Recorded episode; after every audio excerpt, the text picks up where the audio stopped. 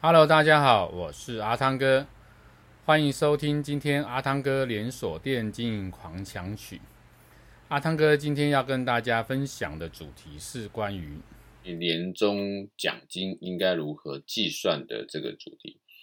呃，每次到了年终哦，呃，很多店老板都要开始去计算这个呃年终奖金，或者在想怎么来去发放年终这个。呃，头痛的问题。那基本上在很多的这个传统型的呃经营呢，大部分的方式都是用包红包的方式，那一个定额奖金来去发放给呃你的这个员工。那表现的比较好，当然他的呃红包就会比较大包；表现的啊、一般的话呢，那红包就是、呃、跟大家都一样。那这是一个比较简单的一个。呃，发放跟计算方式，那比较有这个系统，比较有这个规则的一个啊、计算方式呢，啊，当然就是大家所熟知的这个考核跟考绩的方式。一般来讲，如果你要做考核跟考绩的这个方式的情况下，你一定要在每一季都有一个考核考核来去做你的这个呃依据。那根据你的考核来去给所谓的积分了。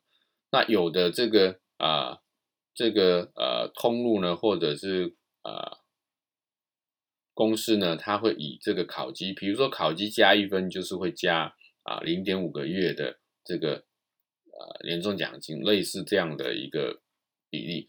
所以你要去把你的这个考绩跟你年终之间的集聚的。这个呃规则把它定出来，那从这个规则里面呢，你来去做你的这个考核的一个呃计算，对应到你年终奖金的计算。那从这样子的情况下，你就比较容易去把呃年终奖金计算出来。当然，在这个考绩计算完之后，呃，你可以给你的呃权限主管呢有一个呃权限呢来去。做所谓的加分的动作，那这个就是你在整个考绩对应到年终奖金发放的一个计算方式。那我想这样的一个方式呢，会比较公平、比较公正。